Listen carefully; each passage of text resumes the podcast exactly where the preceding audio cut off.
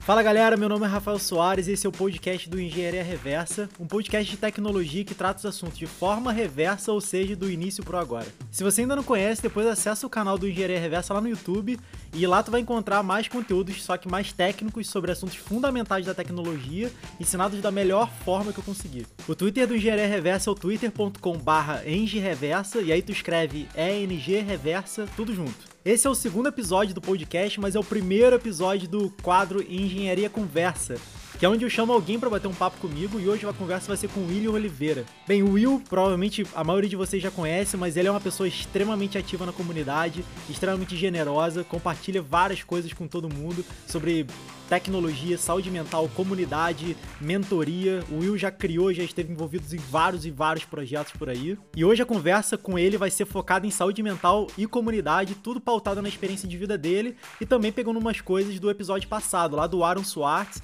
em que eu pego algumas coisas relacionadas à saúde mental e sobre a produtividade do Aaron. E eu quero bater um papo com o Will sobre isso também.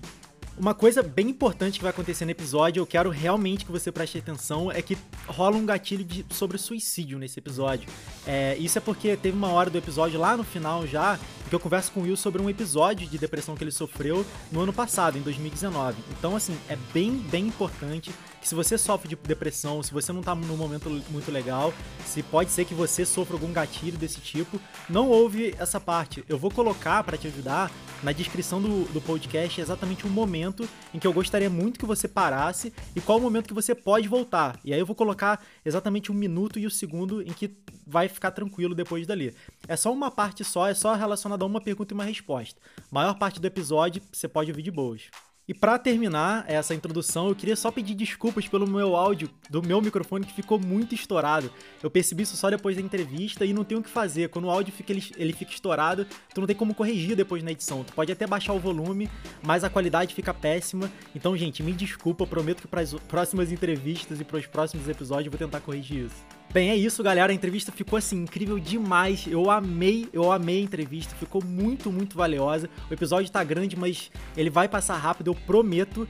Tem muita coisa incrível lá e não deixe de dar o teu feedback depois lá no Twitter do Engenharia Reversa. Se você gostou, se você quer comentar alguma parada, quer compartilhar alguma coisa, quer me mandar alguma mensagem para que eu compartilhe, enfim, me manda um feedback lá depois, conversa lá comigo no Twitter é, do Engenharia Reversa.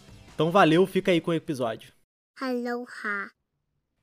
Fala galera, tô aqui com o Will. Finalmente, o Will, depois de algumas tentativas, é, conseguimos, conseguimos marcar. Eu poderia deixar o Will aqui fazer a apresentação dele, mas eu faço questão de fazer a apresentação do Will. Então, Will, tu me corrige, tu me dê bronca depois da minha apresentação. É nóis. O Will é engenheiro, engenheiro de software, experiente, já tá, o quê? Quase uma década aí já na, já na, já na área.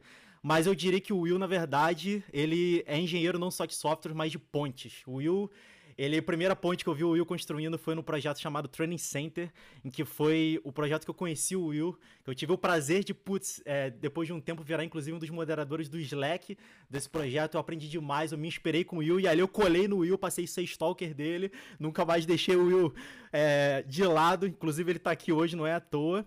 O Will, depois disso, depois de vários outros projetos, ele acabou escrevendo o livro Universo da Programação, que é um livro voltado para pessoas que não só estão tá querendo iniciar na, no universo da programação, como pessoas que já iniciaram, tanto iniciantes quanto experientes. Tem coisas lá que, na verdade, sempre dá para poder tirar insights.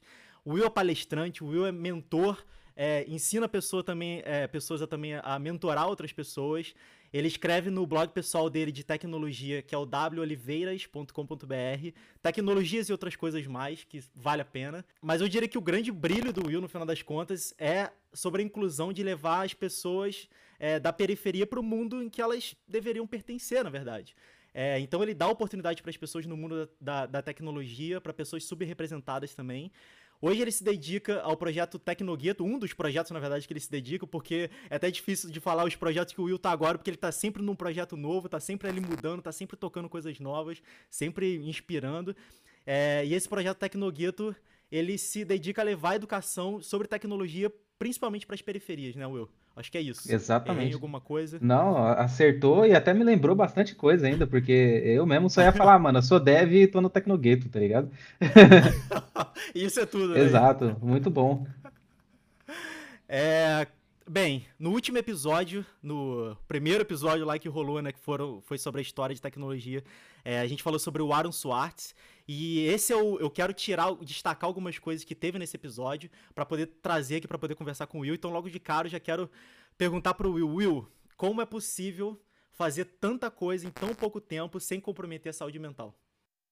Rapaz, hoje, é, hoje pessoalmente eu posso dizer que sem comprometer a saúde meu, velho, porque é muita coisa. Então, a gente tem que tomar muito cuidado quando a gente vai fazer muita coisa assim, é, porque principalmente porque a gente não nasceu, não cresceu preparado para isso, né? A gente não aprende a fazer um monte de coisa ao mesmo tempo na infância, assim, tipo, a gente não é preparado, né? A gente não é treinado para isso, igual a gente treina para jogar futebol, igual a gente treina, sei lá, até para programar, né? A gente estuda para programar. É, para fazer um monte de coisa a gente não faz nada, a gente, a gente só sai fazendo, só sai codando, só sai é, palestrando, só sai escrevendo artigo, daqui a pouco tá fazendo vídeo, fazendo podcast, daqui a pouco, mano, tá uma loucura a vida, né? Então, eu acho que a gente não nasce preparado para isso e a gente tem que é, começar a se preparar, começar a pensar nisso agora, né? Principalmente agora que a gente vê que tem muita gente, né, que tá que fazia muito, né, participava muito de comunidade e tão mal, né? Essas pessoas elas estão começando a se afastar das comunidades e não é porque, sei lá, né, o, o, caminho normal seria a pessoa se afastar da comunidade porque já deu já deu o tempo dela na comunidade, né? Ela tá agora ela vai é, a, a, entrar em um outro projeto mais complexo no trabalho, e aí não vai ter tempo para tra trabalhar para a comunidade, ela é, vai casar, vai ter filhos, é, sei lá, qualquer coisa desse tipo, assim, que vai tomar mais o tempo dela, né? Que vai virar prioridade no lugar da comunidade. E a gente está vendo que não é por esse motivo que as pessoas estão saindo, né? É, o ciclo da comunidade deveria ser esse, né? A comunidade, ela, ela é um ciclo, né?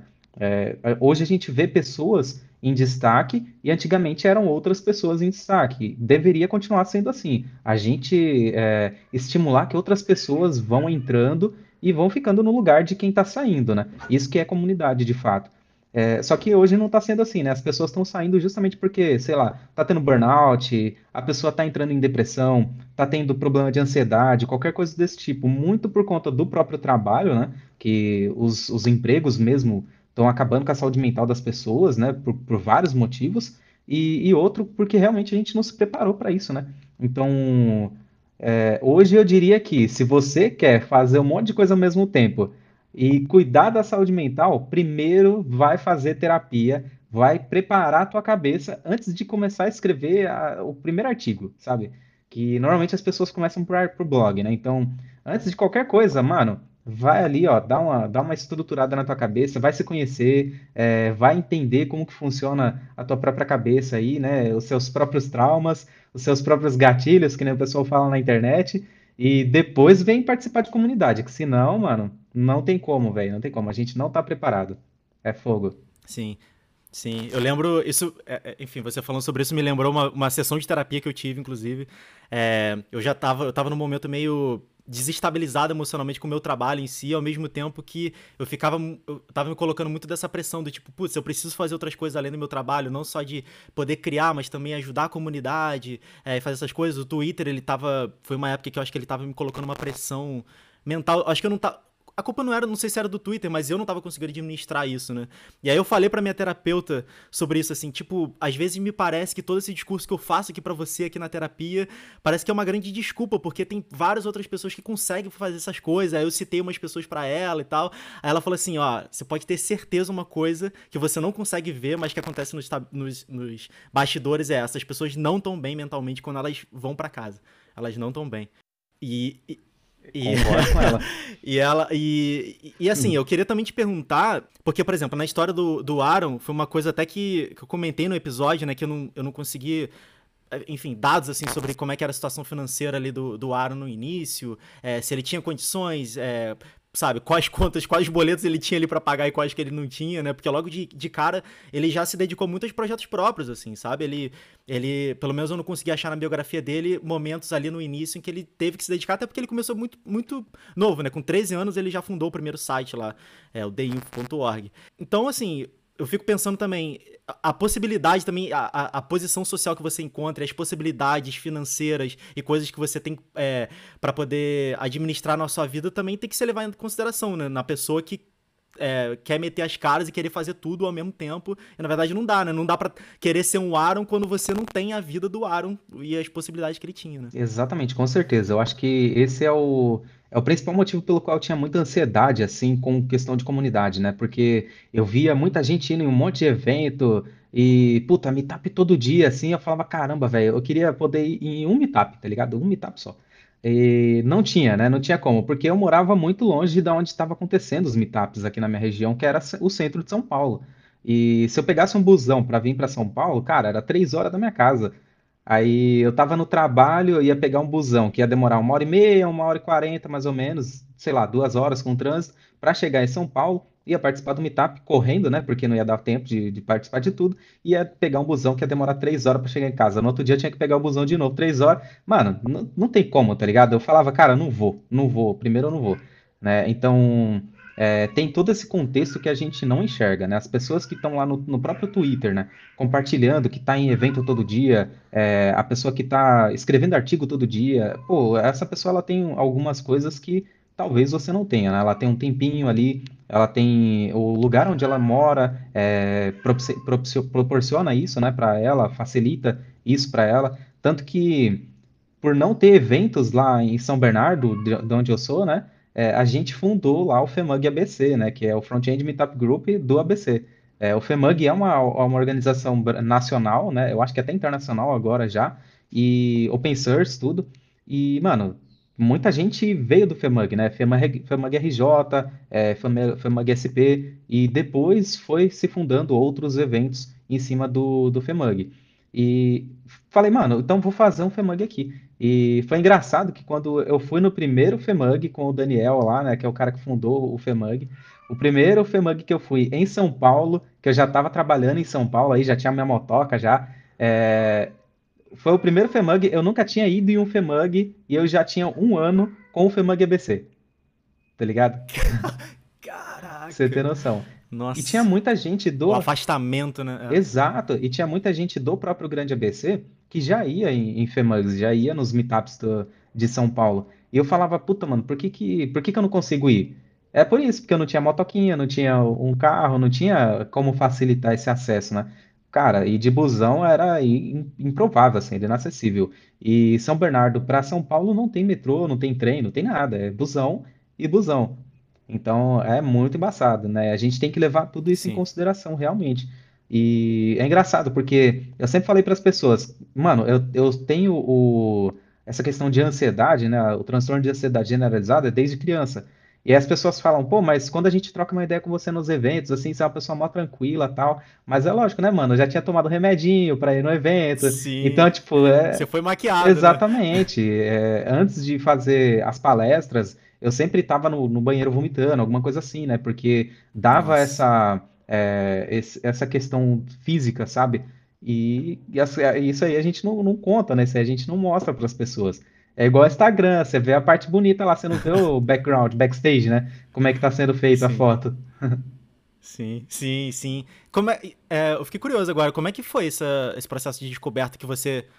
Que, porque eu imagino que você entendeu que tinha alguma coisa errada. Mas quando que você entendeu que tinha alguma coisa errada? Você achava que todo mundo era assim? Você achava que era um defeito seu que não deveria ser assim? Esse, essa questão de ansiedade, assim, esse transtorno de ansiedade, como é que foi isso? Da hora, essa é uma pergunta da hora, cara. É, assim, eu sou, eu sou uma pessoa que eu nasci e cresci na, na periferia, né?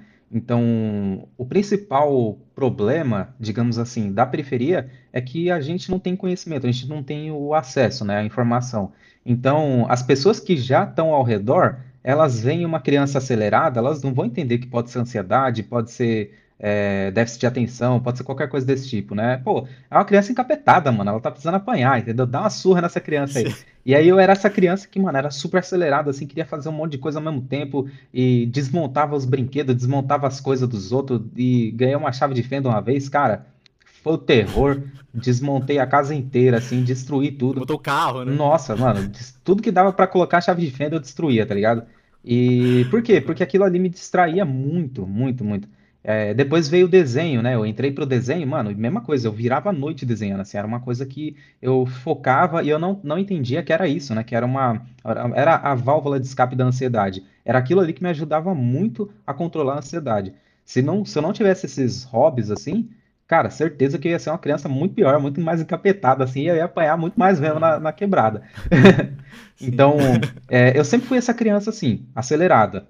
E aí eu tive a necessidade de procurar ajuda mesmo quando eu entrei na área de programação, né? Porque aí eu comecei a ter acesso a pessoas que tinham mais conhecimento de outras coisas além da, da própria vida que a gente acha que a gente tem que levar, né? Que é crescer, estudar, nascer, né? Viver, crescer, estudar, uhum. é, arrumar um emprego e morrer. Isso é o que eu achava que eu tinha que fazer. da planta humana. Exato. Uhum. Isso é o que eu achava que eu tinha que fazer na minha vida, assim. Então, quando eu conheci outras pessoas que, sei lá, eram mais privilegiadas, digamos assim, né? Que, pô, desde os oito tava mexendo no computador, não tinha que se preocupar com nada. Desde os 13 já tava programando. Então, essa pessoa, ela tinha tempo para fazer outras coisas. Igual hoje, né? Hoje eu tenho tempo para, sei lá, estudar sobre finanças, para estar tá atualizado com o mercado financeiro, para estar tá atualizado com o mercado internacional, coisas que eu discuto com as pessoas assim, que, cara, se eu pegar uh, os meus próprios irmãos da periferia, não, eles não têm ideia desse, desse mercado, assim, não, não sabem nada que está acontecendo, tá ligado? Até do próprio vírus que a gente está enfrentando, a pandemia, muitas vezes essas pessoas não têm nem noção do que está acontecendo no mundo, assim.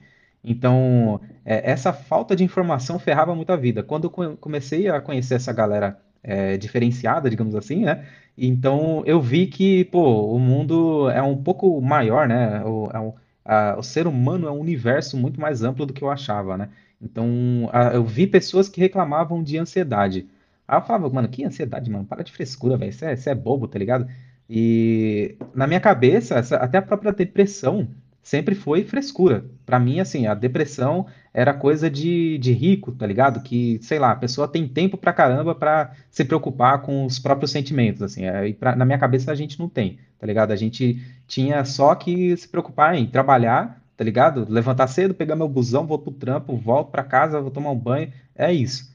Então a gente, é, eu dizia que favelado não tinha tempo para pegar depressão, tá ligado? E é muito pelo contrário, muita gente na periferia tem depressão e não sabe, mano. É, é foda isso. E é muito por falta de informação. Então, Sim. quando eu tive acesso a essa galera, eu falei, pô, então eu acho que é um pouco diferente do que eu tô pensando, né, mano? Vamos tentar abrir um pouco a mente. Antes de trabalhar na área de tecnologia, cara, minha mente era completamente diferente, velho. Eu acho que a gente não ia ser amigo, tá ligado? É, é um uhum, bagulho uhum. muito embaçado, assim, era muito diferente. E aí eu falei, pô, vou lá, vamos ver como é que é esse negócio de terapia, vamos descobrir como é que é. E aí, velho, nossa, foi a, a, o divisor de águas, assim. Primeira vez que eu fiz terapia foi em 2014, se eu não me engano, é, quando eu tava na CVC, na época, como front-end na CVC. E aí, velho, nossa, a, me conhecer de verdade, assim, entender por que, que eu fazia as coisas na infância, é, entender por que, que eu tinha algumas tretas, né, pessoais com, é, com a família, com amigos, com pessoas da comunidade, com internet, com não sei o quê. Cara, explodiu minha mente, assim. Aquele, aquele meme da, da, da explosão, assim, ó, do universo expandindo dentro da cabeça da pessoa, mais de blow, tá ligado? E daí pra frente, já era, assim, eu me entendi. Eu, eu, eu realmente entendi o que, que era transtorno de ansiedade generalizada, assim. E aí eu comecei a entender essas questões do corpo, né?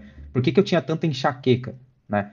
Porque é, era, era a ansiedade, né? Tanto que a pessoa que me mandou para terapia foi o, o, neurologista, né? Eu ia muito em neurologista desde pequeno, assim, desde os 11, é, 10, 11 anos, assim, porque eu tinha muita dor de cabeça, muita mesmo.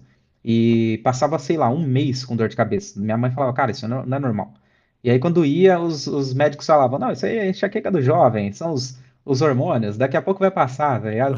E nunca passava o bagulho, mano. Eu falei, pô, não, não faz sentido. E aí fui nesse neuro, neurologista, um cara muito muito foda, assim, um cara que me explicou como é que o cérebro funcionava, só para me mostrar que meu cérebro não tinha nada. Tá ligado? Uhum. Foi impressionante, uhum. assim. E aí fez um monte de exame, mano, muito exame mesmo. E aí ele falou, cara, vai para vai pro psicólogo para ver se você descobre o que, que você tem, né? E aí eu fui, né? Eu falei, pô, beleza, já tem essa, essa bagagem aí da, da galera de tecnologia que já mudou minha mente tem o neurologista me dando aqui o, o, o a guia para ir fazer o negócio, eu vou fazer. Foi isso, cara, acabou. Faz muito tempo assim que eu não tenho essa enxaqueca, faz muito tempo que eu não tenho essas questão de é, acordar passando mal, assim, eu acordava me tremendo, acordava com uma suadeira lascada, assim, e acordava vomitando, com diarreia, era, era uma coisa terrível, assim, porque era tudo preocupação, que eu dormia com a preocupação e acordava passando mal. Era basicamente isso. E era, e era impressionante, assim, é, às vezes eu, como que eu resolvia a minha enxaqueca? E olha pra você ver como que a gente não entende o bagulho. Eu, eu- sem zoeira, eu estourava pipoca, estourava uma pipoca, pegava um suquinho ou um café, sentava na frente da televisão, comia pipoca, tomava café. Eu achava que era a questão do sal, né, da pipoca, né? Sei lá, eu tô com fome, porque minha mãe, né, mano, sempre falava: "Ah, você tá com fome, come alguma coisa de sal. Vai comer uma bolachinha de sal". Aham. E aí eu achava Sim. que era isso, mano, que resolvia a minha dor de cabeça, mas na realidade era aquele tempo que eu tava distraindo, tá ligado? E aí Nossa, era sumia. tipo uma meditação ali pra você, né? Pra você Exatamente. baixar o nível. Baixava o nível ali, era igual hoje, né? Que eu, às vezes, quando eu sei que eu tô começando a me acelerar, eu dou uma parada, vou meditar, ou vou tomar um banho, vou me distrair, vou fazer outra coisa, tá ligado? E hoje, eu- hoje eu sei por quê, né? Mas eu nem, nem me ligava por quê. Então, foi, foi essa época, assim, foi nisso que eu conheci realmente o que, que era a ansiedade. E eu até entendi por que que eu virava à noite estudando programação. É, não é porque eu achava que eu tinha que fazer aquilo. É porque a, a ansiedade me fazia ficar preocupado, tão preocupado com o futuro, que eu falava, cara, eu tenho que, eu tenho que aprender isso aqui urgente, eu tenho que aprender isso aqui correndo, porque tem um, um moleque lá com 13 anos que vai saber, eu tenho 20, tá ligado? Eu tenho que aprender muito mais do que ele, e quando ele chegar nos 20, eu tenho que estar muito na frente dele. E, nossa, fritava, cara. Comprei livro pra caramba, fiz curso pra caramba, assim, e tudo por causa dessa desgramada dessa ansiedade, velho. O bagulho era louco. Sim. Isso, inclusive, tu linkou. Eu tinha uma pergunta exatamente sobre isso, assim, porque eu queria compartilhar uma coisa que é, eu, quando tinha, sei lá, uns 22 mais ou menos, eu tava pouco- um pouco de tempo assim na, na área de tecnologia já. E eu lembro que eu ficava exatamente com isso que você acabou de descrever, assim, dessa coisa do tipo, você se compara com uma pessoa que é um pouco mais velha do que você e você fala, eu preciso estar melhor ou tão bom quanto essa pessoa na idade que ela tenha é, hoje, né? Quando eu estiver lá. E eu também ficava virando noites, é, tentando criar ideias novas, estudando, etc e tal. E aí minha pergunta pra você é: você acha que o fato de você ter virado essas noites todas, é, estudando, comprando livro e noites ma- mal dormidas, assim, isso foi uma das coisas determinantes pra quem, pro quão bom você é hoje como desenvolvedor de software, ou não? Cara, não. Eu garanto pra você que não, porque eu estudava, na época, assim, é, eu estudei Linux, estudei PHP, estudei Java, estudei um monte de coisa que hoje eu não trabalho com. tá ligado? Porque eu perguntava pra galera na internet, "Ô, o que que eu tenho que aprender? O que que eu tenho que estudar? O que eu tenho que fazer? E aí, tá, você tem que estudar tal coisa. E aí, o que que eu fazia? Eu só estudava, não praticava. Então, a realidade é que eu não estava aprendendo nada, de fato. Tanto que quando eu fui colocado à prova, eu não, não sabia fazer as coisas. Quando eu fui colocado à prova lá na CVC mesmo, que eu cheguei falando pra caramba assim de JavaScript, não, domino JavaScript, eu li o guia do JavaScript, eu li é, JavaScript de alta performance, li tudo, tudo que você imaginasse, ó, design patterns de JavaScript. Eu sei JavaScript pra caramba. Aí cheguei lá, fui mexer com Angular, não sabia nada, tá ligado? Não sabia nada. Porque não tinha Cadê aquelas noites, né, que eu fiquei estudando, né? Exatamente, porque eu só fiquei lendo, eu não estava estudando de verdade, tá ligado? Eu nem sabia estudar de verdade, eu só estava lendo, só Uhum, folheando. Eu nem estava entendendo que eu só estava folheando coisa. E então, uhum. assim, eu, eu digo sempre para as pessoas que não valeu a pena é, todo esse é, essa doideira assim de acelerar, porque foi um, um, um- um estudo que não foi estruturado, não foi um, um, um aprendizado de verdade, né? Porque eu não sabia, né, que a gente tem que primeiro aprender a aprender para depois começar a aprender de verdade, né?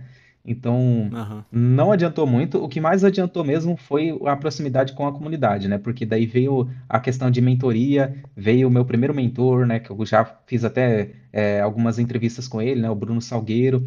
É, esse cara, mano, me jogou assim, ó, o caminhão de areia, falou, cara, isso aí tudo que você sabe, você não sabe nada de verdade. Vamos, vamos focar um pouco aqui, vamos abaixar a velocidade, vamos trocar uma ideia.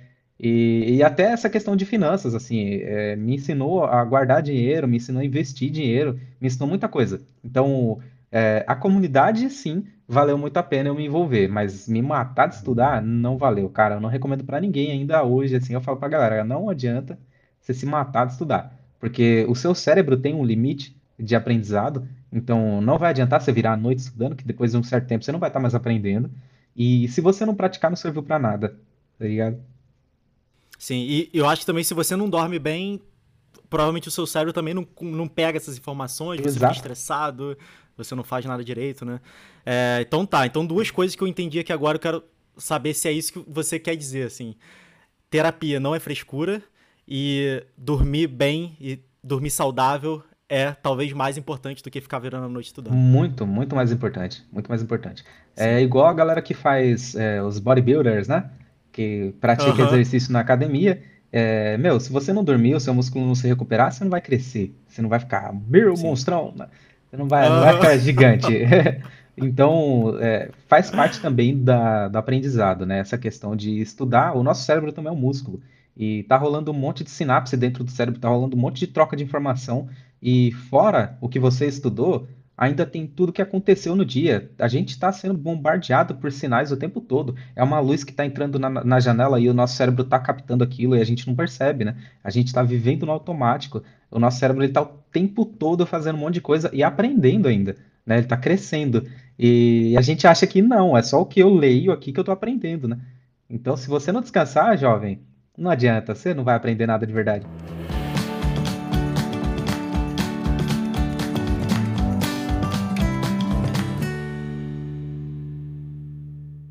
Bem, assim, lá uma, um outro assunto, né? Lá no, no episódio do, do Aaron, uma das características assim que ficou muito marcante para mim também foi a habilidade dele de deixar um projeto que ele estava tocando de lado e pular no outro projeto, né? Então ele, ele se dedicou a vários projetos. É, a vida dele foi curta, assim, se tu parar pra pensar, né? Tipo, ele morreu, ele tinha 26 anos e ele fez um montão Sim, de coisas, né? Muito curta, velho. É, e ele não.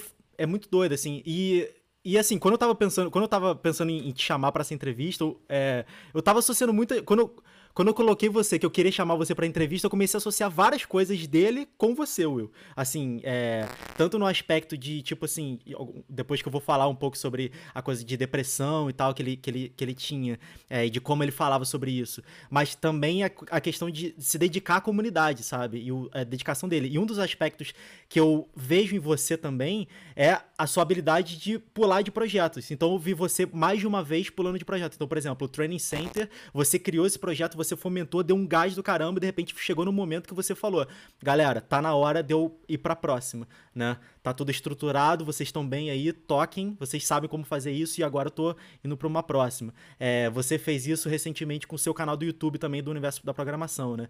Você tocou, você criou o conteúdo e tal, de repente você parou e falou assim: opa, peraí, eu acho que tem coisa melhor em outro lugar, não tô rendendo do jeito que eu gostaria aqui, né? Então, Sim. o que, que é isso? Assim, é, o que, como, como é que você lida com isso? O que que dá na, o que que passa no seu, no, na sua vida? Quais foram as razões em que te fizeram, que te fez pular? Isso foi uma questão de, é, é, enfim, assim, Fala, fala aí, o que, que, você, que, que você tem para falar sobre essa, as motivações e tal do, da, dessas coisas é, de você abandonar, não abandonar, né, mas deixar um projeto para to, é, tocar outro projeto e esse desapego também, né? Sim, da hora. Isso é uma pergunta muito legal. É, essa questão do desapego tem muita relação com a, a minha, minha infância, né? Como eu cresci, né? Eu, eu, aprendi isso depois na própria terapia, né? Que a gente vivia mudando muito de cidade, né? É, então, em 10 anos, para você ter, ter, noção, a gente mudou 10, é, 12 vezes de cidade. Nossa! Então, chegou na terceira mudança, assim, eu já era molequinho, né, mano? Eu, a gente começou com 8 anos. Aí eu falei, porra, mano, não, não faz sentido eu me apegar tanto às coisas, né, que eu tô tendo agora, porque daqui a um ano eu vou mudar. Então, é, não me apegava muito às pessoas, tanto que isso hoje é, é, até um problema, né, pessoal que eu tenho por conta de não me apegar muito às pessoas, né? E aí eu não tenho muito aquela relação que normalmente as pessoas têm de ficar mandando mensagem, ficar perguntando como é que você tá. Eu tô muito. É, é, é quase um egoísmo é, exagerado, assim, né? E, e não tô falando que ser egoísta é uma coisa que você não deve ser, né? Porque em certo ponto a gente também tem que ser egoísta, assim, pensar na gente, tá ligado? Só que uhum. é uma maneira fria de ser assim, né? De, de me relacionar com as pessoas. É, hoje eu, eu, reconheço isso, então eu tento me esforçar para mandar uma mensagem, para mostrar para as pessoas que eu gosto delas de verdade, né? Que já, eu já recebi até mensagem de amigo assim, falando, cara, é, mandar, um, mandar um papo reto para você aqui. Não dá para saber se você gosta da gente ou não. Porque, sei lá, velho, você some e daqui a pouco você aparece, chama a gente para fazer um rolê. Aí eu falei, mano, calma aí. Calma aí, que não é bem assim, né? Cada pessoa tem uma maneira de, de demonstrar sim, sim. o amor, o carinho, assim. E eu aprendi isso, né? E também teve toda essa questão de como eu aprendi também a, a me blindar, digamos assim, das mudanças, né? Então, isso me ajuda, né, nessa questão da troca de, de contexto, digamos assim, essa, é, dessa facilidade, digamos assim, de abandonar os, os projetos, né? Mas é, é muito relacionado também com a minha vontade de fazer é, alguma coisa. Então, o meu objetivo, depois do Training Center, sempre foi auxiliar a periferia a entrar na área de tecnologia. Depois do Training Center, eu vi, assim, o poder real que a gente tem dentro da internet. Não é só como comunidade, mas qualquer pessoa, como indivíduo mesmo, é, você sozinho aí na tua casa, escrever um artigo, é, gerar um engajamento na internet, qualquer coisa desse tipo, cara, é um poder impressionante, assim. Tanto que a gente tem um presidente brasileiro que foi é, eleito pelo, bolso, pelo, pelo WhatsApp, né, velho? Então, sim, sim. Pensa, pensa o poder da internet, velho. Exatamente. O cara ganhou, Isso é uma ótima analogia. O cara ganhou a eleição sem participar de debate público. Então, ninguém sabia Sim. quem era ele de verdade. Só. Sim, só escrevendo artigo no WhatsApp. Né? Exato, né? só notícia. só, só espalhar ali. Então, imagina o poder que a internet não tem. Então, com o Training Center eu vi muito isso, porque eu vi pessoas é, se aproximando muito, assim, é, muita gente de diversidade, assim. Cara, foi impressionante, assim. O, com o FEMAG EBC, eu vi muito disso acontecer, né? Mas como era uma coisa presencial, ainda era muito difícil o acesso. E aí eu falei, pô, eu tenho que fazer alguma coisa na internet. Então, foi prim o primeiro projeto que eu abandonei foi o FEMAG, né? Eu falei, mano, eu não tô atingindo a galera iniciante de verdade. Quem vem no Meetup, que naquela época, né? Antes, no, os, hoje os Meetups têm muito mais pessoa iniciante. Só que naquela época não. É, o papo sempre era de alto nível, assim, eu falava, putz, mano, é, eu queria estar tá atingindo uma outra galera aqui. Eu queria que a galera do grande ABC, né, conhecessem a área de tecnologia e se envolvessem com isso, porque tem um mercado gigante de tecnologia nascendo no Brasil e essas pessoas elas vão perder essa essa possibilidade, assim, essa vão perder essa onda, tá ligado? Então, o meu objetivo sempre foi esse com o FEMA GBC. E o objetivo de todo mundo, né, com o FEMA GBC. Tanto que depois veio o ABC Dev, né, o evento que a gente criou também juntos lá. E a mesma coisa. O objetivo é que as empresas enxerguem o grande ABC. E que as pessoas enxerguem que tem empresas que enxergam para elas. Tá ligado? Então, sempre foi isso. Vamos conectar e vamos fazer o grande ABC se movimentar para a área de tecnologia. E aí veio o Training Center e eu falei, mano, tô atingindo muita gente iniciante, tá da hora. Agora atingi meu objetivo, tá ligado?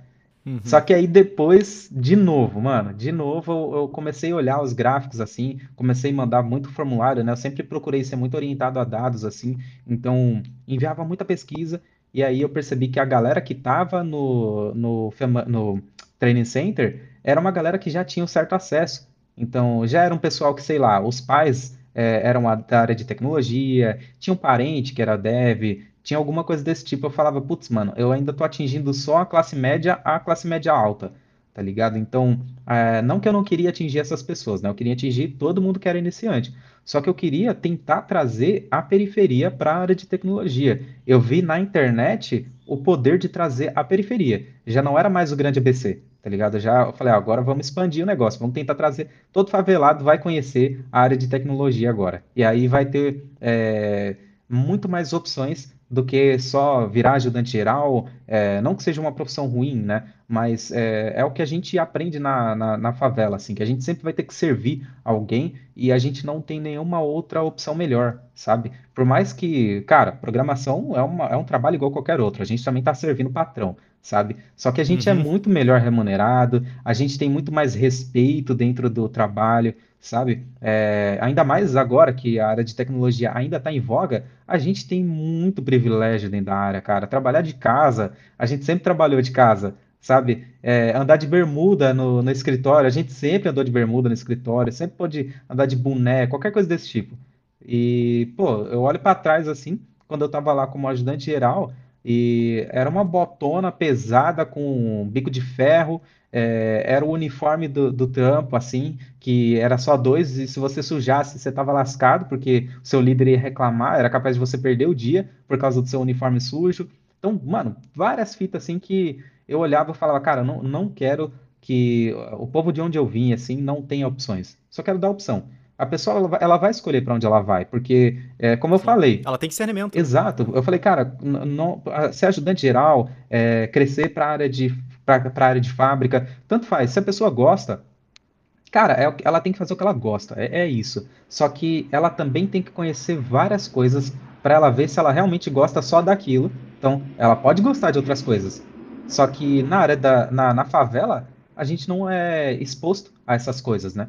Então, eu quero expor, quero trazer isso pra galera. E aí eu vi que não tava vindo povo favelado no, no training center. Eu falei, mano, tem um por cento de cinco mil pessoas é, faveladas aqui. Então, não, tá ligado? Tipo, 5 mil pessoas que a gente tinha só no Slack do Training Center, né?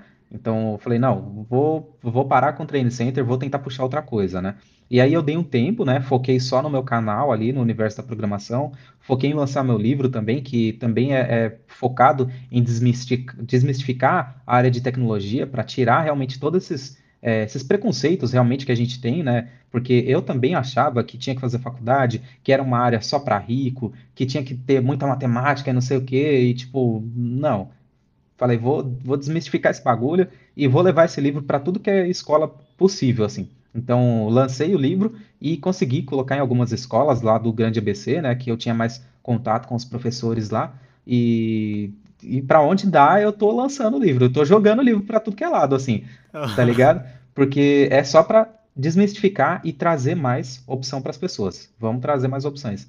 E aí, de novo, eu falei, Sim. pô, legal, tá da hora. E só que eu ainda tenho que ser mais ativo nesse bagulho, porque por mais que é, um evento físico, né, FEMAG EBC, não estava trazendo pessoas iniciantes ou o público periférico, é, as pessoas periféricas ainda estão acessando pouco o meu conteúdo. Cresceu muito o número de gente de baixa renda, é, de pessoas de grupos de diversidade, vários, vários grupos, assim, vários perfis diferenciados. Cresceu muito essa galera que estava me seguindo, que estava consumindo meu conteúdo. Só que eu, eu olhava e falava, mano, ainda não é isso, tá ligado? Ainda não é isso. Então veio o. Eu comecei a dar aula é, no CELS, no- aqui em São Paulo. Porque aqui o, o- é ainda mais fácil do que o Grande ABC. Para a gente dar aula no Grande ABC é, é uma politicagem lascada, assim. Aqui, como já tem várias ONGs e vários bagulho assim, então, mano, eu entrei em contato com uma ONG aqui, outra lá, pá, de repente tinha um céu lá no, no Heliópolis para eu dar aula para favela de verdade. Por quê? Agora eu tô lá dentro da periferia dando aula. Então vai ser muito mais fácil as pessoas chegarem até mim. É muito mais fácil do que ela pegar o busão e ir até o centro de São Bernardo ou até o centro de São Paulo para você ter noção, teve aluno meu que eu levei para Paulista e ele nunca tinha ido para Paulista, sendo que o Heliópolis, cara, é do lado, tá ligado? É do lado. Caraca, É- era 10 caraca. minutos para Paulista, sabe? Só que, mano, o moleque nunca foi para Paulista porque não tem por que ele lá. Por que que ele vai para Paulista? O que que ele vai fazer lá? A Paulista não é o lugar da periferia, tá ligado? Era isso que a gente enxerga. É isso que a gente enxergava, né?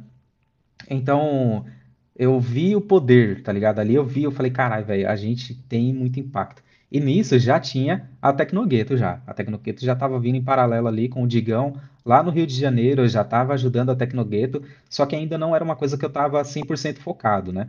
E aí, beleza, vou criar um bagulho aqui em São Paulo. Vou criar para a gente tocar alguma coisa também. Aí criei o Perifacode, por quê? Tinha muita gente que queria ajudar e não sabia como. Eu falei, então vamos ajudar as pessoas a ajudarem a periferia. E aí criei lá a comunidade para a gente começar a fazer. E aí rolou também, começou a fazer. E só que aí, no meio do Perifacode, cara, foi ali que eu me realizei de verdade, assim. É, inclusive foi graças ao Quebradev que eu falei, pô, é, eu tô fazendo um negócio legal, tô fazendo, tô dando aula lá no Heliópolis, e a gente podia fazer uma coisa muito maior, né? É Fazer um bagulho de novo com impacto na internet. E aí o Quebradev começou lá o podcast falando de tecnologia de uma maneira periférica, né? Como eles gostam de dizer, Aham. perifatécnicos. Sim, e eles são incríveis. Então, Sim, e eles são exatamente. incríveis. Eu amo, eu amo Aí eu falei, mano, vou fazer. Agora eu acho que eu tenho as pessoas, eu, eu tô vendo que as pessoas, é, as pessoas periféricas, elas estão se movimentando também. Então vamos tentar juntar essa galera? Vamos criar uma comunidade para juntar essa galera. Aí foi que eu criei o Perifacode. E deu muito certo, foi onde eu me realizei, assim. Só que aí veio uma outra questão, né? Que foi o momento onde a- bateu a depressão, né? Então, foi, foi assim, o momento, o pior momento, digamos assim, foi o melhor e o pior momento da minha vida, né? Que foi em 2019. é, e aí veio o burnout, que trouxe a depressão. O burnout veio por conta do trabalho e por conta de tudo isso também, né? De querer escrever artigo, querer estar sempre à frente do mercado, querer estar sempre atualizado, não sei o quê. É, então veio o burnout e aí veio junto a depressão. E foi uma depressão é, de leve para profunda, né? Que tem os níveis de depressão também. E aí eu olhei assim e falei, cara, é, não vai dar para eu tocar o Perifacode. E aí eu dei uma afastada do Perifacode, a galera continuou tocando, tanto que hoje tá sendo um sucesso, tá bonito de ver o trampo da galera. E só que aí eu falei, mano, é, quero voltar. Aí quando eu falei, ó, quero voltar, a galera falou, mano, ó, o bagulho tá rolando aqui e tal. Você tem certeza que você quer voltar mesmo? Aí eu pensei melhor, falei, mano, eu acho que não vira eu entrar em comunidade mais. Sabe? Eu tenho que entrar num bagulho que é mais estruturado, que tem uma, uma mais regras, né? E aí eu falei, então vou focar 100% no Tecnogueto, porque eu ia tocar Tecnogueto junto com o Perifacode, né?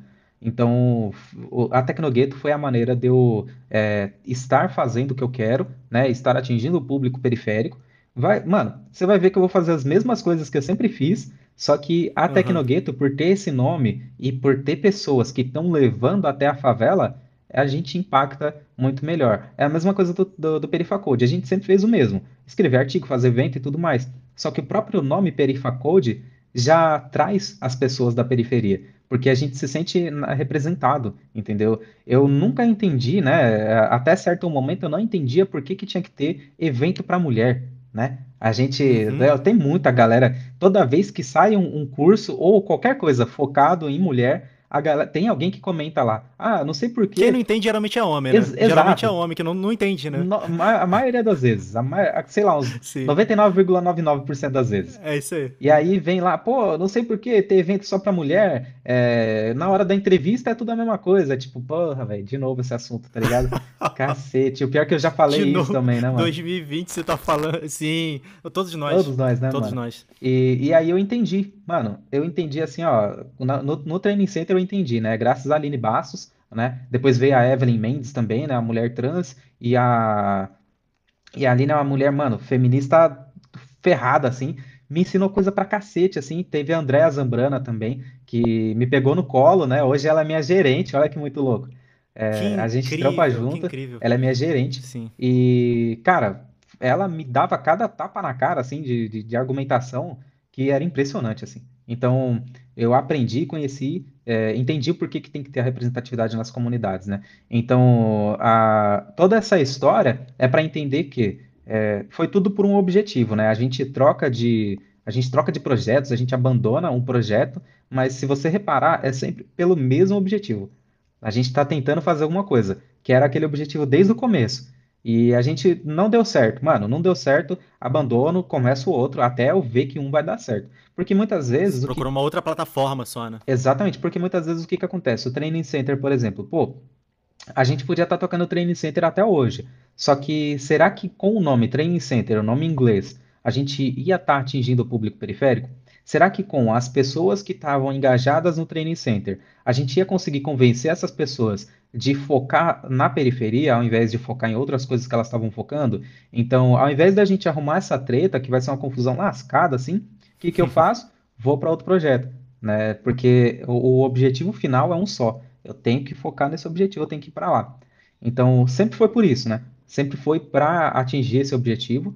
Eu acho que o Aaron também sempre foi pelo mesmo objetivo, assim, de, de disseminar informação, de trazer conteúdo aberto, eh, de trazer a, a ensino aberto, né? Que ele sempre pregou muito isso.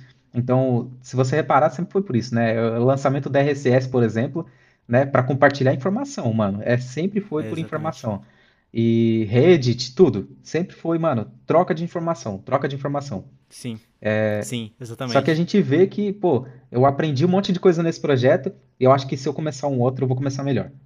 Hoje, uhum. teoricamente, eu tô no, tô no, no, no, céu, digamos assim, no graal, né? Porque uhum. eu tô na Tecnogueto, tem uma coordenação que não deixa eu é, me acelerar demais. Então, quando eu tô começando a fazer muita coisa, a galera vem falar, ô, oh, você esperou o outro time lá fazer X? Aí eu falo, putz, eu não esperei, então espera. Aí eu, eu tenho que relaxar, eu tenho que me segurar, assim, eu fico com o coração acelerado. Caramba, velho, vamos logo Sim. aí, time. tá ligado? Mas é, putz, é muito bom, cara, porque eu encontrei o equilíbrio de verdade, né? É, tanto que isso é uma coisa que eu tenho falado muito, da gente sempre buscar um equilíbrio. né? Inclusive, dando um spoiler já, né? É, o meu próximo projeto é sobre saúde mental, né? E é sobre equilíbrio de vida, né? Equilíbrio de trabalho e vida, né? Que é o que eu tenho mais estudado ultimamente, assim, é o que eu tenho mais focado a minha vida, assim, porque é, agora que eu estou num, num, cargo de liderança, né, eu tenho que tentar trazer as pessoas de uma maneira que elas vão equilibrar a vida delas, que elas não vão cair no burnout como eu caí, que elas não vão cair numa ansiedade, numa depressão, né, então eu, ve, eu me vejo hoje numa posição que eu posso ajudar muito mais essas pessoas a não não cair no que eu caí, assim, não estourar, tá ligado? Então eu tenho que ensinar sobre saúde mental, não só mais só falar de JavaScript, tá ligado? Sim. É, total, então, total. O, o, próximo projeto vai ser o, o, Malabarizando, né? Já tem um spoiler aí. Incrível. Né? Mala, manda ver, manda Malabarizando ver. de é, é, equilibrar mesmo, né? De malabares, né? Uhum. E veio muito do Charlie Brown, né? Que tinha uma música deles. malabarizando e fala justamente sobre isso, de como que eles é, equilibravam a vida, assim, né? De, de como que o pobre é, equilibra, ou tá, tem, tá sempre na corda bamba ali tentando sobreviver. É, no meu caso, é sobre o equilíbrio de saúde mental e trabalho, né? E, então vai ter logo menos aí. Só que você percebe que é sempre isso, cara. É sempre uma coisa que a gente viveu, né? E eu não quero que as pessoas passem pelo mesmo, assim. É sempre a mentoria, digamos assim, tá ligado? Uhum, sim.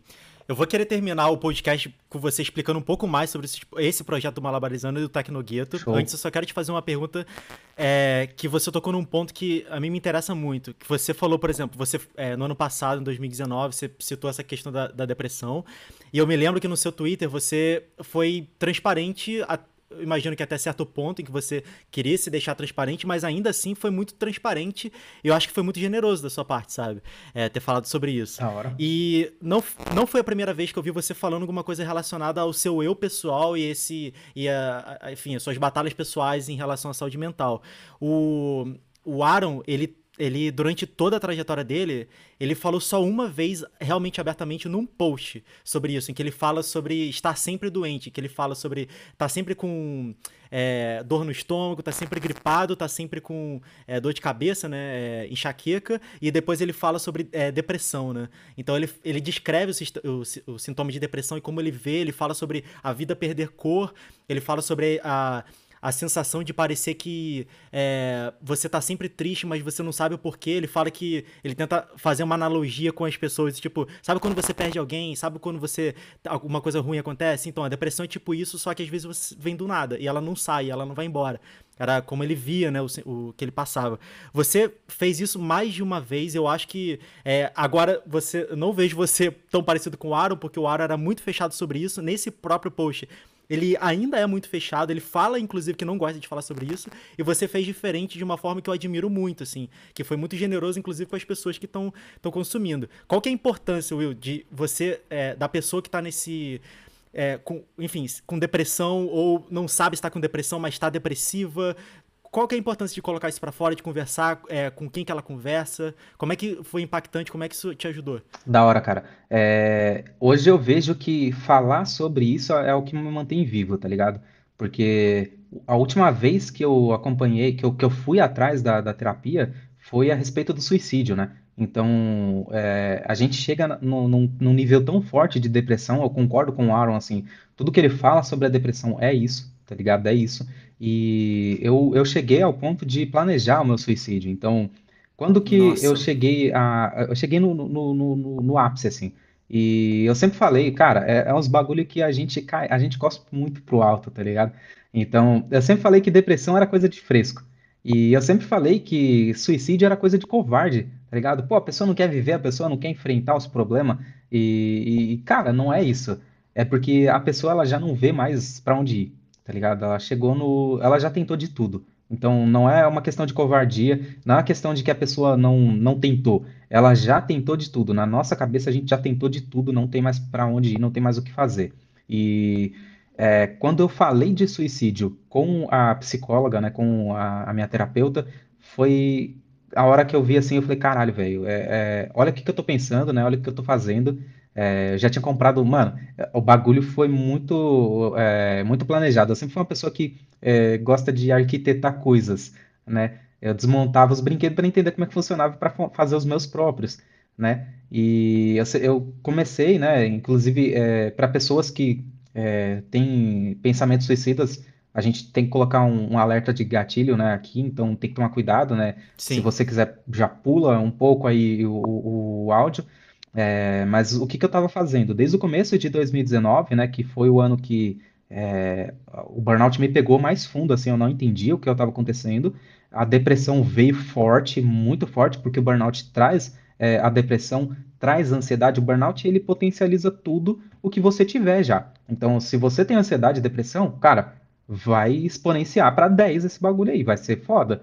E aí eu comecei a pensar, putz, é, não vale a pena trabalhar, é, não gosto mais da minha profissão, não faz sentido eu trabalhar com o que eu estou fazendo, porque eu não sou bom no que eu faço né? O trabalho estava me fazendo pensar que eu não era bom, né? A maneira da gestão funcionar fazia eu pensar isso. Inclusive, é por isso que eu sempre falo, né? É por causa das empresas que a gente cai no burnout, não é só por causa da gente querer estar tá sempre à frente, né? A gente quer estar tá à frente porque alguém está falando para a gente estar tá à frente, né? E quem é essa pessoa, se não o nosso gerente, se não a nossa diretoria, né? Quem tá falando aonde que a gente tem que chegar, né? Onde a gente Exatamente. Que... Os caras estão arrancando o nosso couro ali para fazer a empresa ganhar mais dinheiro e não tá pensando que do outro lado não, não tem um robozinho, tá ligado? Tem um negócio que é muito complexo que é um cérebro humano.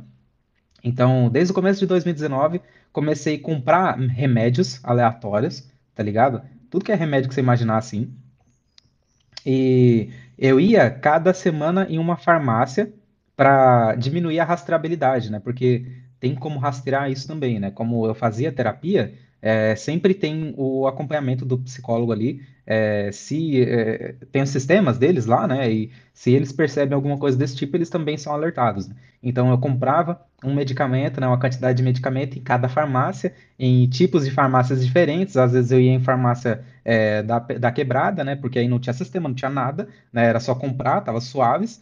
E Cara, eu fiz uma, um estoque de remédio assim, ó, que eu tô usando esse estoque até hoje, pra você ter noção. Remédio de dor de cabeça, qualquer coisa assim que vier, ainda tem remédio que eu comprei lá da- do começo de 2019, tá ligado? Faz um, vai fazer quase dois anos já. Caraca, muito Então era, mu- era muita coisa e ia dar muita merda, tá ligado? É, Uhum. e aí eu tava planejando é, no meio do ano, assim, no, no, no meio do ano já, é, tomar tudo isso de uma vez e esperar da merda, né? E quando eu falei isso pra, psiquiatra, é, foi muito difícil, cara. Foi muito difícil. E é, ela, ela, ela literalmente usou uma picareta pra, arrancar. Porque eu não queria falar. Entendeu? Tipo, eu pensava o quê? Se eu falar, essa mulher não vai deixar eu fazer, Sim, né? Então eu não posso falar, não posso, não posso contar tudo. Tanto que até esse momento eu nunca fui 100% honesto na, na terapia né, na, no, na, no próprio psicólogo, na psicóloga. Eu nunca fui tão honesto, né? Porque eu sempre contava as coisas, mas eu não contava tudo realmente que eu estava pensando, que eu estava planejando, que eu estava fazendo. Sempre tinha um pouquinho ali que eu não contava. Tanto que eu recebi alta da terapia, eu não estava bom. Recebi alta de novo, né? Fui de novo, recebi alta de novo e eu não estava bom ainda. Agora que eu tô bom de verdade, né? Que os psicólogos e a psiquiatra, eles falam que eu tô bom de verdade, que eu estou melhorando muito, né? É, do começo do ano para agora, assim, foi muito. É, dá para ver a diferença até no, no, no, meu, meu trabalho, assim, a maneira como eu me relaciono com o, o trabalho. É, mesmo com eles falando, é, eu sei que eu tenho que continuar a terapia, tá ligado? Porque uhum, tem ainda coisas que eu preciso aprender, tem ainda coisas que eu preciso conhecer, e a gente sabe que a ansiedade e a depressão vêm em ciclos, né? Então vai ter alguma coisa que vai disparar de novo, então tem que estar preparado ali para para conversar sobre aquilo de novo, né? E hoje eu falo realmente tudo que eu tô pensando. Se é coisa do trabalho, se é coisa do relacionamento, se é coisa que eu não sei, eu não, não entendo o que tá acontecendo, eu tenho que falar, eu falo. Mas é, até aquele momento ali, eu nunca tinha sido tão aberto, né? Tanto que é em novembro de 2019, né, que começa esses tweets aí que eu, que eu comecei a falar realmente sobre depressão, sobre é, a questão do suicídio e tudo mais. E é, é isso. Eu falo porque eu sei que quando eu falo, eu tiro aquilo de dentro da minha cabeça. E, cara, depois que você tirou da cabeça, assim, é, dá um alívio muito grande, porque vem pessoas te ajudar. É, as pessoas elas demonstram para você um carinho que você não estava enxergando que tinha, assim, né? Que a gente se sente solitário, mesmo tendo um bilhão de gente a, a, em volta da gente aqui, a, a, gente se sente solitário ainda na depressão, né? A gente não, não, não entende isso. Então, falar, quando eu falo sobre isso, eu me fortaleço muito. E quando eu comecei a falar sobre isso, né, e aí vem de novo a questão de mentorar, né, quando eu comecei a falar sobre isso, veio pessoas na DM conversar comigo e falar, cara, é, eu também estava pensando em suicídio, eu também estava pensando em X, Y, é, e falar e ver o teu relato assim é, me ajudou a procurar terapia e agora tá, tá me controlando. E é muito foda porque é, são pensamentos que eles vão e voltam. Então, hoje mesmo eu falo para todo mundo que eu tô bem. Só que sempre que bate uma depressão muito forte assim, cara, o que fica na cabeça da gente é puta que pariu, velho. Como que eu faço para acabar com esse problema de uma vez assim? E aí a única maneira que fica passando na cabeça da gente é o fim, tá ligado? E esse fim pode, pode significar várias coisas para muita gente. Hoje, para mim, não significa especificamente tirar a própria vida, né? Mas às vezes significa, por exemplo, terminar um namoro, né? Que acabou de começar, é, terminar, sair do trabalho, que eu acabei de, mano, acabei de virar líder, tá ligado? E tá indo muito bem o trabalho, as pessoas gostam do que eu faço, as pessoas gostam de mim, entendem o meu valor lá dentro e tecnicamente também, né? Que eu me sentia mal, né? No último emprego, hoje eu me sinto bem tecnicamente. E mesmo assim, vem os pensamentos assim, eu falo, puta, mano, eu tenho que largar tudo, tá ligado? Eu tenho que largar Tecnogueto, eu tenho que parar tudo que eu tô fazendo, eu tenho que, sei lá, é, desativar minha conta no Twitter para parar de conversar com as pessoas, é, des desinstalar o WhatsApp, sei, mano, qualquer coisa que você imaginar assim, vem na cabeça. E às vezes eu até faço, né? Porque é, às vezes é uma coisa simples, putz, eu tenho que desinstalar o Instagram. Foda-se, vou lá, desinstalo o Instagram, fico um tempo sem Instagram. Aí depois eu volto porque dá, um, dá uma sensação de firmeza, resolvi um problema, né? Porque é essa a questão do suicídio, tipo, eu tenho que resolver um problema, tá ligado? Eu não aguento mais esse problema, eu tenho que resolver. O que que eu faço? Eu vou fazer X. É, hoje é muito melhor é, essa sensação assim de, putz, eu tenho que finalizar, eu tenho que acabar com isso. É, é para mim hoje é muito melhor, porque eu não penso mais em, putz, eu tenho que me matar, tá ligado? Eu tenho que acabar com tudo. É, eu olho pro lado assim, putz, tem quatro gatos aqui para eu criar, tá ligado? Eu não posso. não posso me matar. Se apega a essas coisas, né? Sim, exatamente, velho. A gente tem que se apegar à, à realidade, porque o que acontece é que a gente para até de enxergar a realidade que está em volta, assim. Putz, tem uma pessoa que gosta de mim, morando comigo, tem os, os animais aqui que, putz, mano, eu gosto pra caramba de cuidar desses bichos, né? Por mais que seja gato, eu não sei se eles gostam de mim de verdade ou se eles só estão me usando, né? Mas é, é, é, divertido. Tem minhas plantas, tem minha casa, tem a galera que eu fiz amizade no prédio, é, tem a pessoa, a, as pessoas que eu presto mentoria, então putz, tem tanta coisa que eu faço que eu gosto de fazer que não vale a pena eu acabar com tudo só porque eu tô com um problema no trabalho, só porque eu tô com um problema no relacionamento que eu não sei resolver, só porque, sei lá, meu, minha comigo ninguém pode, minha planta aqui, ó, os gatos comeram a planta, tá ligado? E, e, e é muito embaçado, porque é, é, isso, cara, são pequenos gatilhos, assim, é umas coisas muito pequenas que se transforma num, numa tempestade na cabeça da gente. Então, hoje eu falo abertamente justamente por isso, e até por isso que eu vou falar mais abertamente ainda no, no podcast, né? Porque é, a gente tem que falar disso. E na área de tecnologia, principalmente, a gente tem muito que falar disso. Falar de burnout, falar de ansiedade, falar de depressão. É as principais coisas que pegam as pessoas de tecnologia e a gente está falando muito pouco sobre isso, né? Tanto que você falar no podcast, cara, é uma revolução. A gente tem que falar sobre uhum. isso. A gente precisa muito é, informar as pessoas, porque antes de eu ter informação, eu tava indo pro suicídio, tá ligado? Agora que eu tenho informação, eu tô na terapia, mano. Tô na terapia. É, eu sempre tive preconceito com remédio. Tomo remédio hoje para ansiedade e para depressão. É, tô quase indo, né, em fevereiro agora, vou, vou partir pro desmame, que, que os médicos chamam, né, que é parar de tomar remédio, porque agora eu tô, o meu corpo tá funcionando bem. É, eu sei que não é só uma questão é, física, né? É, física não, psicológica, né? Tem, uma, tem também uma questão física, né? Que a gente fez exame de sangue, fez questão de hormônio. Eu percebi lá que tem, né? O cortisol, é, tem muito cortisol no meu corpo, então a ansiedade também vem por isso, né? Não é à toa, tá ligado? Tem muita coisa, velho. Nossa, é muita coisa. Então a gente precisa falar sobre isso, velho. Precisa. Sim. Will, então, é, enfim, pra gente terminar, mas assim, toma o tempo que você quiser, fala sobre o Tecnogueto, fala sobre o seu novo projeto de saúde mental.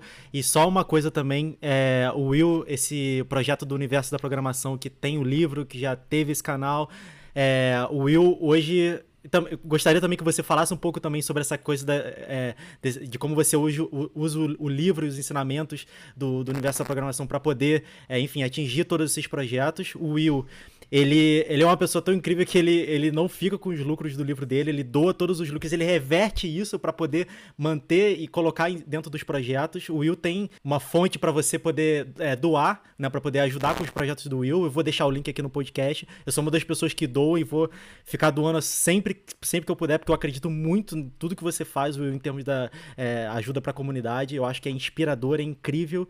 Então, é, enfim, aconselho a todo mundo pensar e se puder fazer o mesmo. Então, a palavra tá contigo, Will. Da hora, show de bola. É muito bom você falar essa questão do livro, né? Porque é, muita gente fala, pô, é, as pessoas na, na, na comunidade, né, estão escrevendo artigo, estão fazendo coisas para ganhar dinheiro, para lucrar. É lógico que sempre tem, né? Tem a pessoa que está fazendo e não é ruim, cara. Ela está gastando o tempo dela, ela está é, ela tá investindo o tempo dela e em troca ela está pedindo um pouco de dinheiro para ou muito dinheiro, sei lá, para deixar o conteúdo na internet, né? Deixar o conteúdo aberto às vezes, né? Ou para disponibilizar um curso, alguma coisa do tipo. É, assim, a gente tem que entender que para algumas pessoas isso é trabalho, isso não é só é, uma coisa que eu faço para disponibilizar gratuitamente, né? Para algumas pessoas, é, fazer curso, vender curso é também um, uma fonte de renda para a pessoa e ela está fazendo isso por algum motivo, né? É, eu, eu gosto de falar para todo mundo que, cara, trabalhar com tecnologia me, pro, me, me trouxe muita coisa. Então, é, eu saí da classe baixa para a classe média né? Então, hoje eu ganho bem, né? Então, eu não preciso de, do dinheiro que a internet poderia me trazer, né? Eu invisto dinheiro, tudo. É, eu tenho planejamento financeiro, sou acionista, tenho um monte de coisa, tá ligado? Então, é, só com o dinheiro que a minha profissão como desenvolvedor de software me dá, eu, eu sou muito feliz, tá ligado? Eu sou muito feliz. Porém, tem pessoas que querem um pouco mais de dinheiro e tudo bem, não tem problema, né? É, até certo momento eu até criticava muito essas pessoas, falava muito mal de quem fazia curso para ganhar dinheiro e tal. Porra, mano, tem que disponibilizar o, o bagulho de graça, as pessoas estão precisando, tal, não sei o quê. Só que às vezes nem chega, tá ligado? Às vezes esse curso de graça nem chega para a pessoa que precisa de verdade. Então, o meu próprio pensamento não fazia sentido. É, então, assim, eu parei, né? E gostaria que as pessoas que ouvirem também é, parem de criticar as pessoas que ganham dinheiro com a internet. Mas é, hoje, o, tudo que eu faço por, é, para receber alguma renda fora o meu trabalho, eu reverto realmente para é, ações sociais, né? Eu até criei um repositório lá que chama Impacto Social, onde eu coloco as informações do que eu faço, assim, e é justamente para que outras pessoas também possam até copiar o modelo, né? É, porque se outra pessoa fizer mais eficiente, o que, que eu faço? Até cancelo o meu e começo só a ajudar aquela pessoa lá e falo para todo mundo, mano, todo mundo que me ajudava, vamos ajudar essa pessoa que está sendo mais eficiente, tá ligado? Porque o importante é isso, é ter alguém fazendo e chegando até as pessoas. A gente doa curso, a gente doa livro, é, a gente ajuda as pessoas. Cara, é, o que eu acho mais foda que a gente fez junto foi pagar é, um mês de terapia para uma pessoa que estava desempregada, tá ligado? Isso ajudou muito ela. Hoje ela tá fazendo terapia, ela tá empregada, ela tá fazendo terapia, continuou, e foi graças a esse start que a gente deu com esse dinheiro que vem através do PicPay, tá ligado? Veio através do meu conteúdo na internet, veio através das pessoas que começaram a me ajudar. Então, a gente tem essa pequena, essa micro comunidade, digamos assim, que se uniu, essas pessoas que se uniram para ajudar as outras pessoas aleatórias na internet. É, até recentemente eu tive uma conversa né, com uma pessoa, ele falou, cara, mas como que você sabe que a pessoa que se inscreveu no seu formulário realmente é, é uma pessoa trans, realmente é uma pessoa de baixa renda, realmente é uma pessoa negra, uma pessoa indígena, deficiente, é uma mulher? Como que você sabe? Eu falei, cara, a gente tá fazendo nossa parte, tá ligado? É igual você é, dar uma, uma esmola para um mendigo na rua. Você não sabe para que, que aquela pessoa vai usar esse dinheiro, né? No caso do mendigo ainda é muito maior a questão, porque é, se ela vai usar para alguma coisa, pô, ela vai usar para beber, ela precisa, tá ligado? Ela precisa beber, Sim. ela precisa, realmente ela precisa se distrair para conseguir sobreviver naquele meio ali, senão ela vai te atacar na rua, cara. Então tem várias questões é, que são muito maiores do que a gente imagina, né? Mas nessa questão do, do de doar curso, doar as coisas, é, eu sempre falo, cara, a gente não tá dando dinheiro pra pessoa diretamente, tá ligado? Então, pra pessoa vir aqui, ela realmente tá querendo um curso. Então, por mais que ela não, não seja de nenhum grupo desses que a gente quer impactar, é, eu acho que ela estava precisando, tá ligado? Então a gente está ajudando ela. E a gente tem um campinho no formulário onde a gente pergunta, cara, você realmente não consegue pagar um curso, você realmente não consegue comprar um livro é, para não tirar a oportunidade de outras pessoas. E a maioria das pessoas que realmente é, não podem, não conseguem, estão colocando sim. E as pessoas que têm condições, mas gostariam de, de ganhar um curso também, estão colocando não, tá ligado? Então, até aí, tá rolando uma honestidade, a gente está confiando nas pessoas. E, e eu acho que é isso, a gente tem que cultivar que possa acontecer a confiança nas pessoas. Se a gente cultivar isso, talvez algum dia as pessoas parem de tentar passar a perna uma na outra, porque elas vão entender que, cara, você não precisa disso. Você não precisa que eu compre um curso para você, porque tem pirata, tem pirata na internet. é só você pesquisar, tá ligado? Você não precisa disso. Sim. Então, é, o livro é a mesma coisa. Ah, vai ganhar dinheiro com livro. Mano, eu, eu sou um incentivador da pirataria, cara. Como é que você acha que eu, que eu quero ganhar dinheiro com livro? O meu objetivo não é esse, tá ligado? Eu quero levar informação estruturada para as pessoas, que foi é, revisada por uma editora, foi validada, né, por uma editora, e esse conteúdo eu também posso levar em instituições, porque não, não dá para eu chegar, né, falar, ó, oi, diretor, diretora da escola, eu acabei de escrever um livro, eu publiquei, né? Eu, eu mesmo revisei, eu publiquei, é, eu imprimi e tá aqui, ó, 50 livros para você colocar na tua biblioteca, tá? O pessoal vai falar, oh, irmão, Sim. sai fora, velho. Quem é você? Entendeu? Sai fora, não, não vou confiar em você. E se tiver alguma merda escrita aí dentro desse livro, quem que eu vou cobrar? Vou cobrar você? Então, tipo, como que eu vou confiar? Não tem como. Agora, se tiver uma editora por trás, no caso da Casa do Código, por exemplo, eles confiam, porque tem um CNPJ ali por trás, tem uma, uma questão muito maior ali por trás, tem o nome da Casa do Código. Então, eu cheguei com o livro e deu certo. É... E toda venda do livro é a mesma coisa. Cara, é, se dá 300 reais num, num mês, se dá 400 reais no outro mês, é um dinheiro que eu pego, eu junto com aquele dinheiro que a gente tem no PicPay e vai pra galera.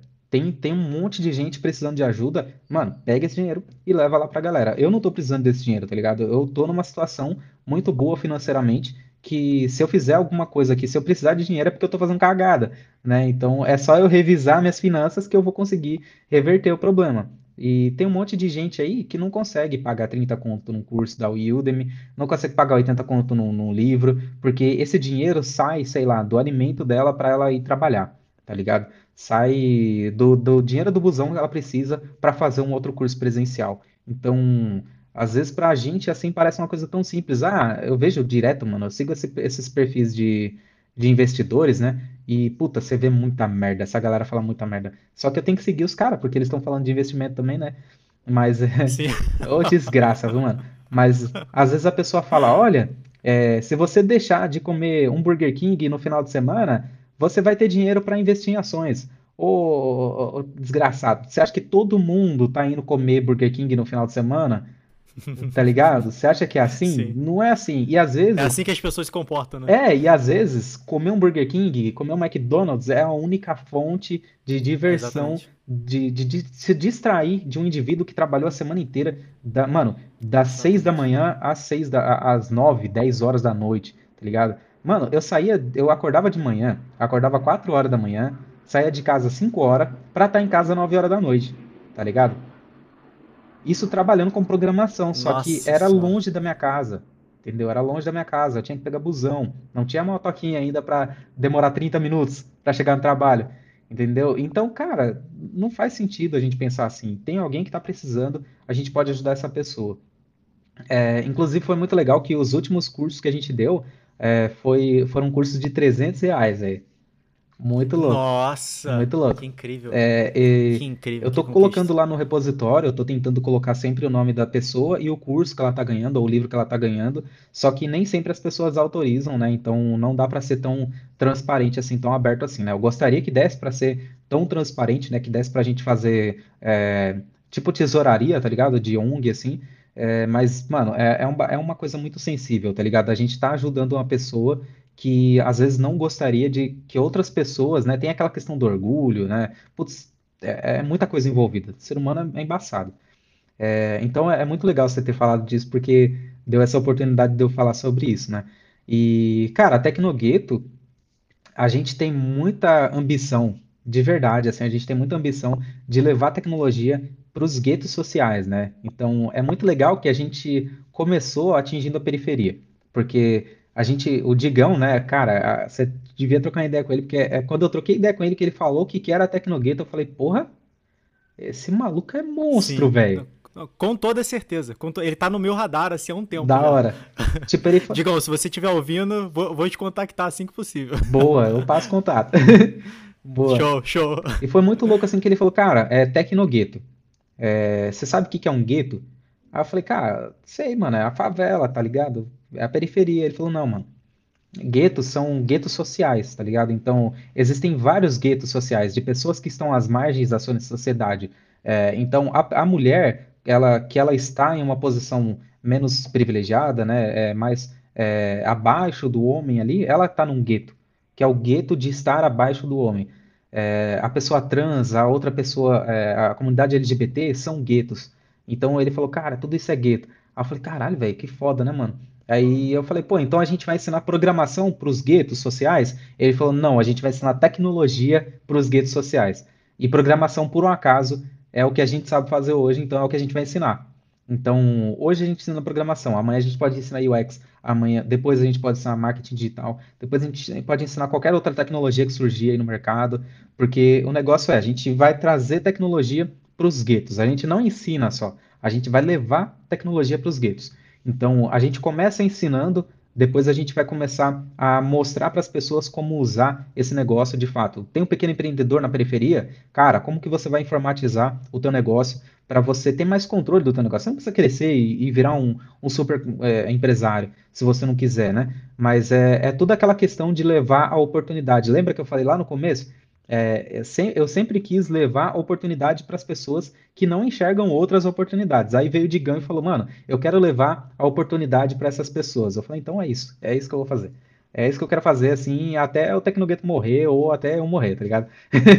Aham, E aham, estamos aí. É, a Tecnogueto tá- até teve uma reestruturação recente e a gente se reorganizou mesmo por conta da, da pandemia, né? Porque tudo que a gente fazia era presencial para a gente estar realmente dentro do gueto, né? Dentro da favela ou dentro da onde está aquele grupo que a gente precisa ajudar. É, só que agora não dá para a gente fazer isso, então a gente se reestruturou para a gente ter uma plataforma online. É, a gente ainda não lançou, mas talvez você que é do futuro, que esteja ouvindo o podcast, talvez até tenha plataforma. Então entra lá em tecnogate.com.br, que pode ter a plataforma lá já no ar para você ensinar, levar tecnologia para as pessoas e provavelmente vai ter curso de tudo que é coisa, mano. É, é uma maneira assim realmente da gente ver as necessidades técnicas, tecnológicas, né, não técnicas, tecnológicas, da, dos guetos sociais e inserir tecnologia nos guetos. É, é isso. É, o principal é isso. A gente vai realmente é, levar tecnologia para tudo que é canto. Eu quero levar tecnologia para a favela, tá ligado? É isso. Que incrível, sim, incrível. E quem quiser saber mais, tem, tem esse site, então, tecnogueto.com.br. Tem Isso. Twitter também, não tem? Tem, em, todo, em todas as redes sociais é Tecnogueto. É só procurar por Tecnogueto Tá. que tá lá. E é engraçado porque as Show. pessoas escrevem tecno lembrando do, da- do ritmo, né, musical. É, não é com H, tá, gente? É tecno de tecnologia, tá? É tecnologia Boa, e gueto, tá? Então, Tecnogueto sem H. Tá, e Gueto escreve G-U-E-T-O e é isso. Isso, isso mesmo. Beleza. Show. Bem, Will, acho que é isso. É, passa os teus contatos, como é que as pessoas podem te acessar, como é que as pessoas podem ver é, teu, teu plano lá de doação para poder te ajudar, conhecer mais sobre o livro, como é que funciona? Da hora. É, o principal é me seguir no Twitter, né? É underline Willas, é U-I-L-L-A-Z, Willas, é como algumas pessoas carinhosamente me chamam. E aí eu falei, ah, vou mudar todos, os- todas as minhas redes sociais agora para Willas. Então no Twitter é Aham. com underline, eu acho que nos outros, nas outras redes é, é sem underline. É só o Instagram, que é minha conta pessoal mesmo. Então é, eu peço para as pessoas que quiserem ver coisas técnicas, né? Coisas profissionais, me sigam lá no Twitter porque o Instagram é para a galera que eu conheço pessoalmente ou para as pessoas que eu quero ter muito mais próximas de mim, assim como mentorados e tudo mais, né? E tem o LinkedIn também, né? Que eu sou ativo lá no LinkedIn, Facebook, mano. Acabou, eu quase não uso o Facebook. E Sim. Telegram também não tô usando, porque era muita informação, era muita coisa o tempo todo. Eu falei, cara, eu tenho que reduzir essa quantidade de informação, que senão eu vou, eu vou pirar de novo, tá ligado? Então, foquei no Twitter. Tá tudo no Twitter lá, então se puder me seguir no Twitter vai ser o melhor caminho, assim. E todas as informações estão lá também. Tem aquele Linktree, tá ligado? Aquele centralizador de links, tem lá no meu perfil, e aí vai ter tudo que eu apoio, cara. Tem também a CUFA, né, que é a Central Única das Favelas, é, tem outros links também lá de outros coletivos para periferia que vocês também deveriam conhecer aí. É, então entra lá no meu Twitter que tem tudo. Show, irado. Will, muitíssimo obrigado. Não sei nem como te agradecer. Foi muito generoso tu ter compartilhado todas essas coisas, várias histórias. Valeu. Sabe, coisas pessoais. Foi muito, muito generoso. Fico muito feliz que o seu plano de 2019 não tenha dado certo. Pois é, velho. você tá aqui. Porque o mundo sentiria uma falta incrível se uma pessoa como você não estivesse aqui agora em 2020 com a gente. É, e é isso. Bem, se você quiser entrar em contato com a gente, tem o twitter.com/barra ngreversa, é NG Reversa. E valeu, Will. Obrigado a todo mundo que tá ouvindo aí. Até o próximo. Muito obrigado. Valeu, abraço. Falou! When the river is calling, said I love you.